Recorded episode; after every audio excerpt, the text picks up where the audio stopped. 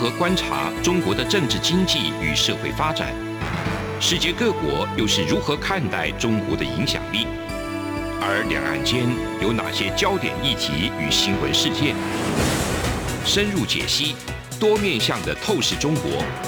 欢迎收听《这样看中国》。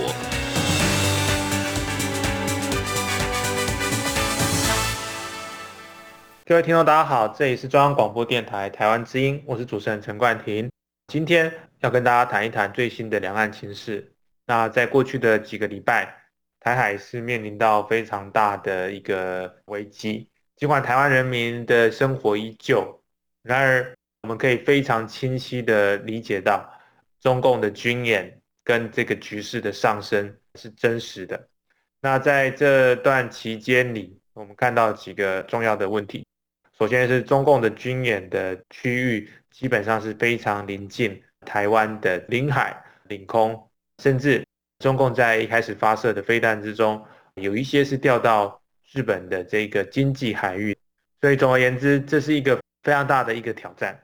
我们认为说，那在这一次在佩洛西访台之后的这个挑战，是会演变成可能性的常态。那很不幸的，呃，在那之后，在艾德马基参议员来访台湾，那当然中共又重新的释放出要军演的这个消息，所以这件事情，我在接受许多除了台湾以外的外媒的这个讨论的时候，我也不断的在强调，这可能是台湾的外交机遇，同时也是安全挑战，所以它变成是一个复合型的机遇。也是一个复合型的挑战。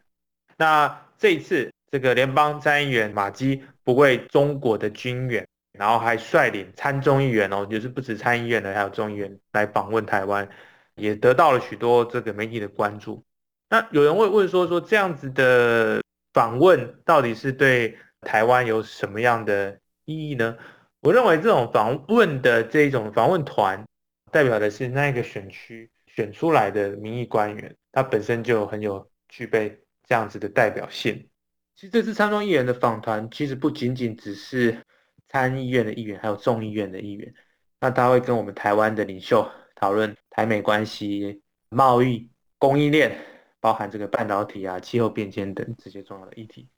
那为什么我要强调这样子的访问是有它的重要性？毕竟国会的议员是有美国的民意的支持。许许多多的有台法案也都是从国会议员那边开始去促成、去推动、去提案，然后最后再通过，然后总统去签署等等。所以国会议员是我们促进台美关系重要的一个进展吧，也是一个推动的一个方式。在过去这几年，当然时不时会有美国的国会议员来访，不过从频率到这个深度跟广度，确实是在中美贸易战之后。不断的再去提升的，所以我想这些议题，我觉得都很值得呃我们去了解。那另外一方面就是说，像马基他过去担任联邦众议员的时候，也有投票支持台湾关系法，也就是说他的这个是一个资深的民意代表，那也是曾经参与台湾关系法的立法，那现在还是在任。那当然，拜登总统他也是从国会的经历到担任现在担任总统。过去担任副总统，同样的都有这种民意的这种支持，那一步一步的走上来。所以我认为，在外交上面来说，那当然是一个重要的机遇，那是一个非常重要的机遇。不过，另外一方面，在机遇方面之后，还有就是可能的安全，中国的这个军演的这个部分，也是确实是也存在，在马基率团。访问之后，那中共也宣布在台湾周遭要来实施进行军演，甚至他在这一个十五号的时候，他有在下午还发布了中国的战机去俯览澎湖列岛。那换言之，就是说中共会利用台湾在面临好的外交机的时候，在积极勇敢的与重要的友邦接触的时候，以这个为口实。去做他们军事训练的推动，再进一步蚕食鲸吞，甚至是说在扩大他们的活动范围。那在佩洛西的时候，中共就在他离开之后，开始多次的攻击，就穿越了海峡中线。哎呀，中共的这些军舰也不仅仅在台湾的西部，在台湾的东部，也有这个非常接近我国的台湾中华民国的这个领海领空都有。那所以说，这样子的就是迫切的一个挑战跟威胁。那这样子是，呃，也不仅仅是一个单一军种，它是海空域多种兵种的联合实战的训练。所以这个部分当然是让我们相对的会比较警戒。那所以说，也是值得我们去做这个讨论的。那我们必须要再强调一件事情，首先就是说，大家都会谈到说，哇，这个中共的这个。对台湾的这个威胁危机是十分的迫切。那台湾甚至过去经济学也说到是最危险的地方，这样子的说法都存在。可是我觉得，同时我们也不要妄自菲薄，就是说，台湾它其实作为一个主权独立的一个国家，我们不仅仅是有面临的这些挑战，但是我们却还是想要欢迎这世界各地的企业公司来台湾投资，因为。台湾它不仅仅只是军事威胁的这种新闻、这种叙事模式下的存在，它其实在某种程度上面，在治安、在整体的这种经商环境、我们的制度上面，是可以作为一个很好的安身立命的地方。事实上，根据经济与和平研究所，那是一个有名的智库，哈，是一个全球型的智囊机构，它的总部位于澳大利亚的雪梨，在纽约也有分部。那主要是定义一些和平的概念的框架，然后提供一些衡量的指标，揭示的商业跟和平啊之间的关系等等。所以他们有一个相对的一个数据来去做一个国家它是不是和平的状态，包含它的这个治安啊等等。那台湾其实是在这个全球的评量里面，全球和平指数里面，它是第三十名。所以是非常前面的一个和平的国家。那尽管经济学人做到说台湾是一个面临中国的威胁，所以是一个非常危险的地方。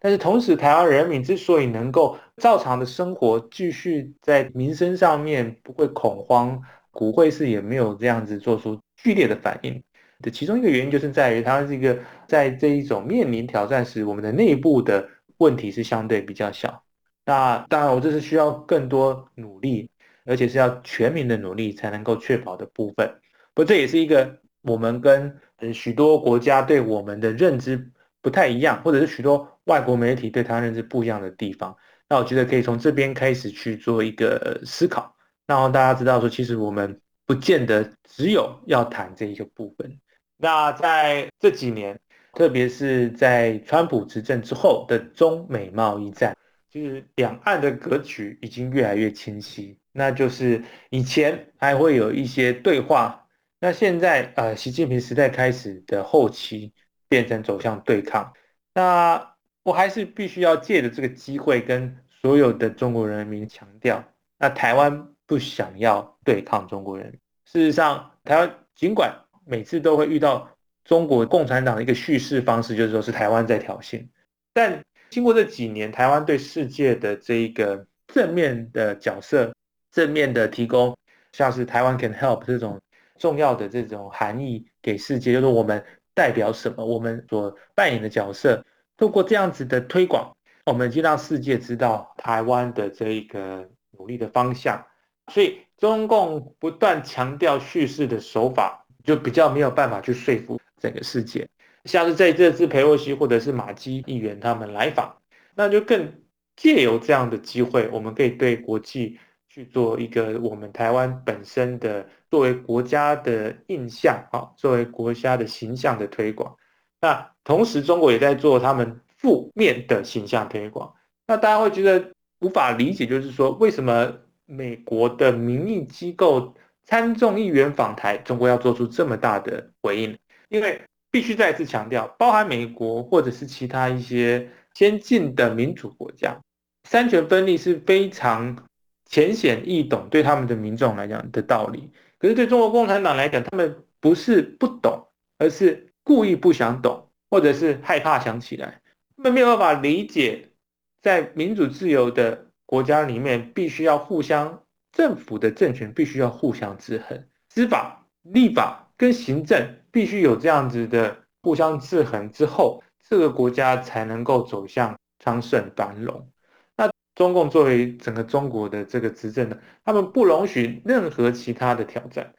其实不仅仅是这样子，他们党内的稽核制度也在崩溃中。习近平要把所有的权力作为他自己的，全部都往自己身上集中，那导致说他们内部等于无法去互相监督，那最后的政策决策的品质当然会受到影响。因为一个人只有一双眼睛，只有一对耳朵，那你没有办法去做监听的这个方式的话。你就需要各个不同的团体官僚，大家一起去合作去解决这个问题，把所有的权力集于一身之后，你就会丧失掉这一种对民意的脉动的敏感度。所以，中共走向经济上面的困难，到在公共卫生遇到危机时不听专业，而是一意孤行的要全面性的核酸检测，我想这也是一个原因在。那今天我们是从。台海的危机开始讲到我们的外交机，台湾的外交机跟中国的这个应应状况等，还有中国对台的这种措施的不改变，主要是希望把台湾的声音也分享给中国人民，让他们知道说，让大家知道说，这并非只是台湾在挑衅，而是中共时不时的利用这样子的方式去增强两岸之间的不幸。那节目到这一边，我们稍后回来。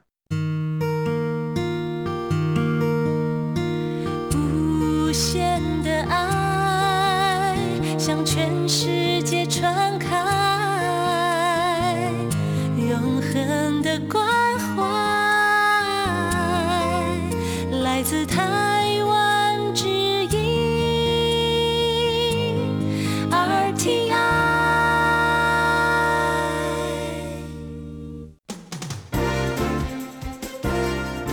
从两岸、国际、历史文化与财经等角度透视中国的。这样看中国节目，每周一到周五晚间九点三十分到十点，在中央广播电台播出。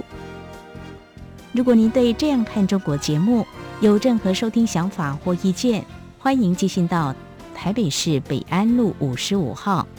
也可以透过电子邮件的方式。节目有两个信箱：二零二零 at r t i 点 o r g 点 t w，或是。二零二零零二零三 news at gmail. 点 com。再次谢谢听众朋友们的收听与支持，请持续锁定每周一到周五晚间九点三十分到十点播出的《这样看中国》节目。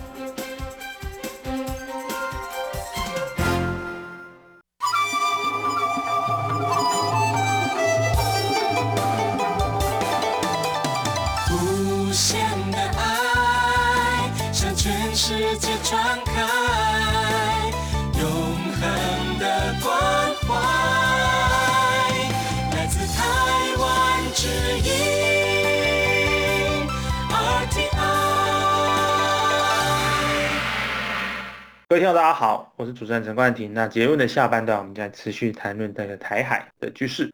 那再过不久，中共的二十大就会召开，那将会某种程度的揭露出中共接下来的走向，跟习近平接下来的走向。那如果没有意外的话，习近平会继续在这个职位上。不过，这一样的就是回到我们刚才讲的制衡的部分。在共产党里面，当然会有不同的派系嘛。那彼此之间某种程度是在竞争啊，有些时候是在合作。那什么样的状况比威权统治更加可怕？我认为应该就是独裁统治。那最可怕的形式就是独裁统治的国家又同时拥有核武。那更可怕的其实就是独裁国家拥有核武，而且又具备世界超级大国的这种地位，甚至是常任理事国。那符合。这样子的状况的国家，我想中国跟俄国这两个非常大的一个代表。过去不管是胡锦涛时代、温家宝，那我们可以看到他们各自扮演政治跟经济的角色。那在那个时候，尽管中共也遇到很多困难、一些烽火，但基本上来说，他们在世界的舞台上还相对像是友善的。那对台湾来讲，就是对我们来讲当然不是这么好的事情，因为我们同时的国际空间就会被中共去限缩，而且中国在这个全世界影响力又这么大，那当然就会造成我们生存上面的一些困扰。不过至少了哈，至少在那个时期，我们不太会相信台海会遇到武力上的冲突，这某种程度是对两岸的国民都是很好的状况，因为毕竟。我我始终认为，尽管战争是一个政治的选项，但是战争所造成的伤害是无法弥补，并且无可逆转的，因为毕竟会有人命的损失。那在习近平时期后，接下来对台湾的这种做法就从利诱改成威逼，特别在佩洛西之后的这种军事军演，已经到了前所未有，在某种程度是想要窒息台湾的状况，要封锁台湾。最近二十多年来，中国的经济成长非常大。那把这些军事经济的这些资产投入到军事上，那对台湾当然是会有很大的影响。所以在佩洛西之后，我们台湾人民其实是很清晰的知道这些挑战。所以，我们刚刚谈到的这个俄罗斯跟中国走向类似这种独裁政治的话，那变成说决定一个国家的走向只超支在一个人或者是他的决策小圈圈里，那这当然就非常危险，因为无从制衡嘛。那在乌克兰战争中，我们就可以看到这样子的状况：数百万的乌克兰难民必须要到欧洲各个国家寻求庇护，好几万的军民们要么就是负伤，要么是失踪，要么死亡。那因为在这一种应该是说不合法而且没有正当性的这种作战中，没有任何的荣誉在，所以俄罗斯的进展会很慢的原因，当然是除了他们。腐败的这种政权体系下的军事能力当然就会比较弱。另一个方面就是他们没有任何的正当性，这些军民们也知道这一次的侵略没有任何的正当性。那结论就是说，尽管有人说俄罗斯也取得一部分的进展啊，在顿巴斯区域占领了绝大多数人的土地，甚至在从克里米亚往北走的整个乌克兰南方封锁住他们的整个海岸线。不过，这对俄罗斯来讲，其实是非常弊大于利的，非常明显。整个国家的这个经济受到重大的制裁封锁，俄罗斯人民不再有机会能够进入西方世界，因为不管是在旅游上面的制裁、经济上面、贸易上面的制裁之外，一些想要离开俄罗斯到其他国家学习、工作的的这个机遇之窗，也被双方给关起来了哈。特别是俄罗斯在这个。对波罗的海国家们的威吓、威逼，甚至是关闭一些一些运输的方式，这都是引起整个欧洲的这种怒火。那这几年，甚至是这几天，俄罗斯跟中国同时的军事演习，又再再的证明这两个集权独裁国家走在一起了。而这走在一起，给世界的启示就是说，如果这两个行径接近。流氓当然是俄罗斯更流氓一点哈，走在一起的话，那所有的民主国家要如何去应对？我们还要退缩吗？佩洛西的来访到这个马基参议员，某种程度都是在向世界、向台湾、向他们印太的盟邦释出一个重要的讯息，那就是说，美国也好，台湾也好，不会屈服于中共的军演的威吓，而去决定做什么。或去决定不做什么，那这个信息也想要提供给所有的中国人民，就是这样子的威逼不会替中国人民带来名誉上面的好处，也不会对中国人民带来实际上面的好处，呃，这绝对都是损害到中国人民的利益的。那在这几个月，从上海的封城到你说缓慢解封，到最近重庆呢、四川那边开始限电等等。我们都知道，中共的治理已经遇到一个非常大的危机。过去，中国共产党的合法性是建立在经济快速增长，让人民有工作做。但是目前，根据中国国家统计局的公布，他们十六到二十四岁的人口调查失业高达十九点九 percent，所以这是非常大的一个警讯。那这样子的失业，对中共的合法性当然也是会有影响。所以我不断的想要再强调说，台海的这一个紧张趋势是不必要的原因是说，中共如果把这些精神放置在中国人民自己本身，放置在他们的青年的话，是不是这样子的资源调配跟注意力调配更符合中国人民的利益？这是第一点。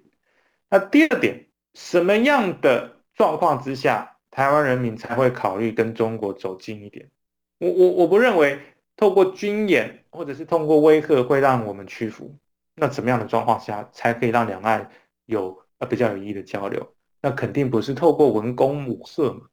那一定是透过其他的方式，让台湾人民对中国的印象转好嘛。那中国在过去三四十年，我们根据这个 P.O 研究中心。其实，在一些国家，包含这个澳洲、英国等等，中共改革开放之后，有很长的一段时间啊，这些西方国家，包含瑞典哦，对中国的印象是好的。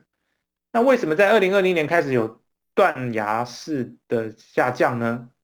那当然就是因为中共咄咄逼人的态度导致的。那这样子的态度，导致于中国在欧洲的这个。影响力迅速降低嘛，那也导致我们台湾能够有机会，能够在中东欧国家建立更紧密的贸易、文化、教育、经济等等的关系。所以我还是必须奉劝中国政府，奉劝中共高层，很清楚的知道问题在哪里。整个欧洲的各个国家之间，当然是不像是我们想象中的是，大家都是在一个乌托邦的社会，然后每个人都是彼此相爱。然后每个国家都是有非常友善的关系，当然也会有贸易上的摩擦，也会有这个在欧盟内部的一些对问题上面有不同的看法。他们也有保守派，有自由派，也有对这个财政经济有不同的政策、不同的看法。那为什么欧洲内部的这一种冲突不会像是在亚太、印太地区这么的严重，像是中国对台湾、对日本、对韩国这样子的问题存在？但是彼此之间寻找到共识。那在这个欧盟里面，德国扮演的是经济火车头的这个角色。尽管过去在二战的时候曾经是这个战败国，给整个欧洲带来很大的这个伤害。德国在发动二战没有办法达到的目的，就是彰显他的国家的影响力，让这个德国的能量能够呃被世界看到。却在和平的德国，经过转型正义后的德国，重新审视他历史问题的德国。得到发扬光大的机会，所以我必须要问问中国：你们要追求的是什么样的未来？你们要追求要的是什么样的角色？是这样子咄咄逼人的角色，让全部的印太国家都防你、怕你，要围堵，还是走向一个更开放的国家，让所有印太的国家都想要亲近你、投资你，甚至跟你有更大的经济上面的这个互通，甚至是甚至可以谈到统合。像是欧盟一样，那当然是自己的决定。中国经过了三四十年的改革开放之后，本来体制上是可以做这样子的改革变化，那走向更好一步。那台海就不再是会遇到危机，台海只会有机遇而不会危险。那其实这些全部都是操之在中共，全部都是操之在习近平一念之间。那我们再来再强调一下，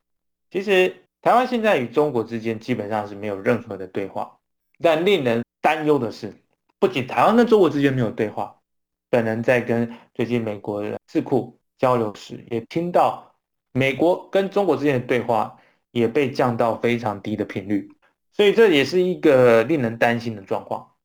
国家之间没有沟通渠道，就没有办法去避免可能的危机，特别是两大超级强国。在这个海域上，不管是台湾海峡到南海，这之间遇到的冲突，某种程度上面都会导致整个区域面临到极大的安全隐忧。所以在这样的状况之下，我们还是要鼓励台湾，至少我们台湾方面是欢迎对话，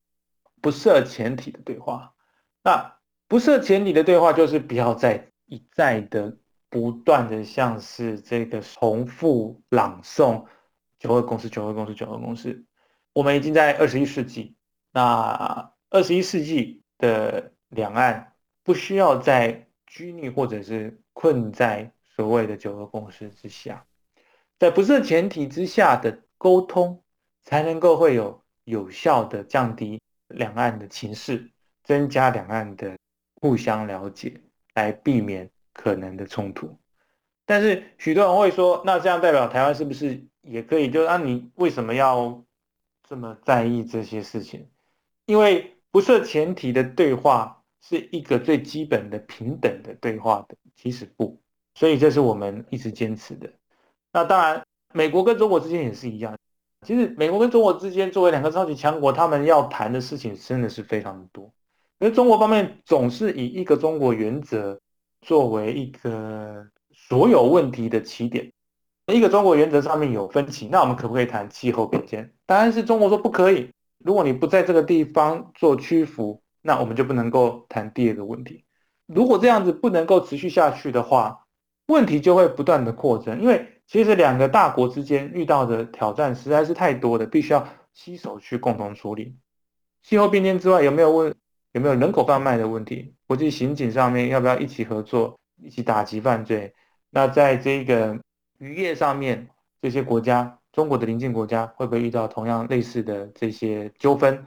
那是不是需要沟通渠道？那在这个南海的问题上面，难道不需要去讨论吗？这不能够把所有的事情都全部都系在所谓一个中国原则之下，这样中国会更加的封闭，而导致它没有办法呃作为一个开放的门户来跟世界从事贸易跟这个经济上面的往来。这同样的也会伤害到中国共产党的这个正当性嘛？因为共产党现在的正当性就是它能够提供稳定的经济发展嘛。可是现在看起来没有啊，因为包含我们刚才提到的这个失业率已经高达十九点九嘛，这个年轻人的失业率等等。那在这个失业率的状况，加上经济成长率的下降，到这个整体科技上面遭到美国的这个封锁等等，我可以预见。接下来的中国可能会面临更大的问题，那怎么样把这些问题解决？封闭绝对是错误的方法嘛？如果内循环有用的话，那当初为什么中国就内循环就好了？为什么要希望这么多台商到中国投资？希望这么多美国的这种大型企业到中国投资？因为只有这样子的投资跟人员上面的交流碰撞，才会导致整个科技经济上面的卓越嘛。所以放弃了这样对外交流的这种历史大机遇，而选择回到过去，管它是内循环还是怎么样，这都是在走回头路。这是中国人民，我想也不会允许的。所以再次奉劝中国共产党，能够再次思考这个中国的走向，不要再用这样子，我再重复一次这个成语“咄咄逼人”态度，不要再用这种咄咄逼人的态度去对台湾，去对美国。乃至于中国的近邻，因为这不会让大家更尊重你，反而只会让大家更防备你，而产生出某种程度上区域上面的安全联盟，导致更大的对抗，导致情势更大的升级。我想这是印太地区所有的民众们不想遇到的状况。再次感谢各位听众的收听，我是主持人陈冠廷，我们下周再会。是阳光，膀打开了世界之窗；是阳光，翅膀环绕着地球飞翔。